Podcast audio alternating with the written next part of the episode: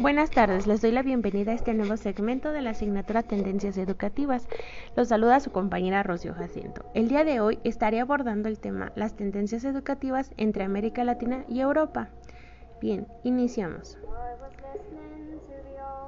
Como una breve introducción, estaré hablando de las formas de organizar y gestionar las instituciones educativas y cómo éstas llevan a las instituciones a explicitar estándares y medidas de rendimiento, así como definir metas, objetivos e indicadores de éxito expresados en términos cuantitativos. Así, la administración y gestión de las instituciones se moderniza en términos de eficiencia, eficacia y legitimidad. Por otro lado, la educación europea está viviendo transformaciones constantes que intenten superar los desajustes producidos tanto en el orden interno como en el externo. Como la universalización de la educación ha puesto un cambio radical de los objetivos tradicionales de los sistemas educativos. Bien, eh, en Latinoamérica se han creado diversas organizaciones públicas y privadas que ayudan a garantizar la oferta educativa de instituciones tanto públicas como privadas para que éstas sean de calidad. Estos organismos acreditadores se encuentran el Consejo para la Acreditación de la Educación Superior, COPAES en México, el Consejo Nacional de Evaluación y Acreditación, CONEA en Ecuador y el Consejo de Educación Superior en Honduras. Es necesario observar lo que ocurre en Europa, ya que a pesar de ser un contexto diferente, sus sistemas y estrategias educativas son referentes para el diseño de alternativas y propuestas propias en el continente americano. De esta manera se podrá mejorar la educación y generar nuevas tendencias. Su currículo flexible tiene las características de ser modalidad educativa presencial, a distancia, online y mixta. Cuenta con planes educativos. A unos permiten acceder a otros según la capacidad y habilidades adquiridas. Los programas de acreditación y certificación profesional ejercen un trabajo y poder incluso para formarse en otra disciplina. También el uso de las tecnologías en contextos más allá del escolar permite un aprendizaje de carácter ubicuo. ¿Qué significa ubicuo? Que está presente en todas partes al mismo tiempo o que está en muchos lugares y situaciones y da la impresión de que está en todas partes. Bien, ya aclarando lo que es ubicuo, los aspectos culturales y sociales que se incorporan en la educación de los ciudadanos eh, son directamente de flexibilidad y rigidez curricular.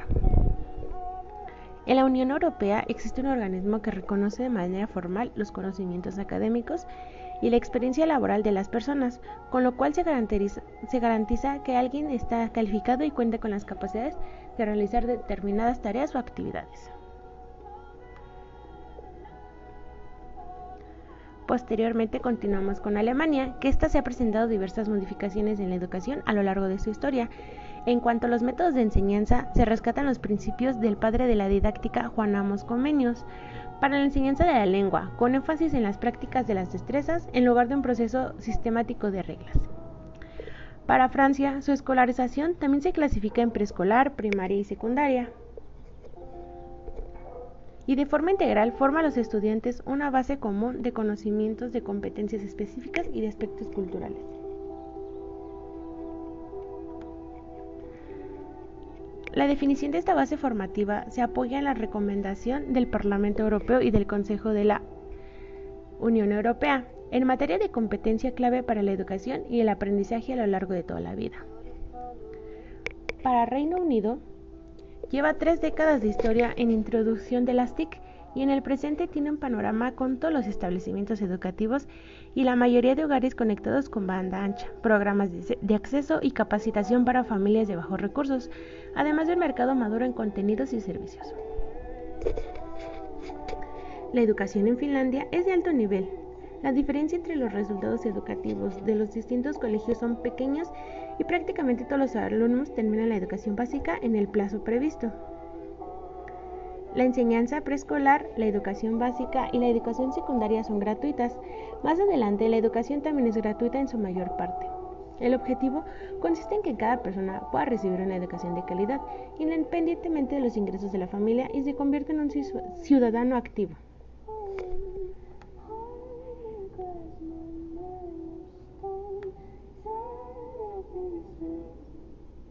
En Finlandia, la educación básica comienza cuando el niño cumple 7 años. Los profesores que le imparten tienen grado de maestría en la disciplina que imparten. No se tiene un currículo rígido, lo cual permite a los docentes adecuar la planeación y las actividades de sus estudiantes sin generar exámenes. Para recapitular todo esto, la educación superior en Latinoamérica se encuentra con grandes desventajas tanto al interior de cada uno de los países como hacia el exterior. Las recomendaciones de los organismos internacionales y de los diversos actores han impulsado políticas educativas que tienden a universalizar y homogenizar los problemas de educación. Sin embargo, se olvidan que el crecimiento del sistema educativo no solo atañe a las instituciones y a los sujetos, sino que son problemas estructurales que deben ser atendidos y contextualizados en un momento histórico, político y económico, ya que cada uno de estos países eh, lo aborda en cambio, las escuelas de América Latina manejan grupos de gran diversidad, tanto en nacionalidades como en cultura, pero todos tienen el mismo continente.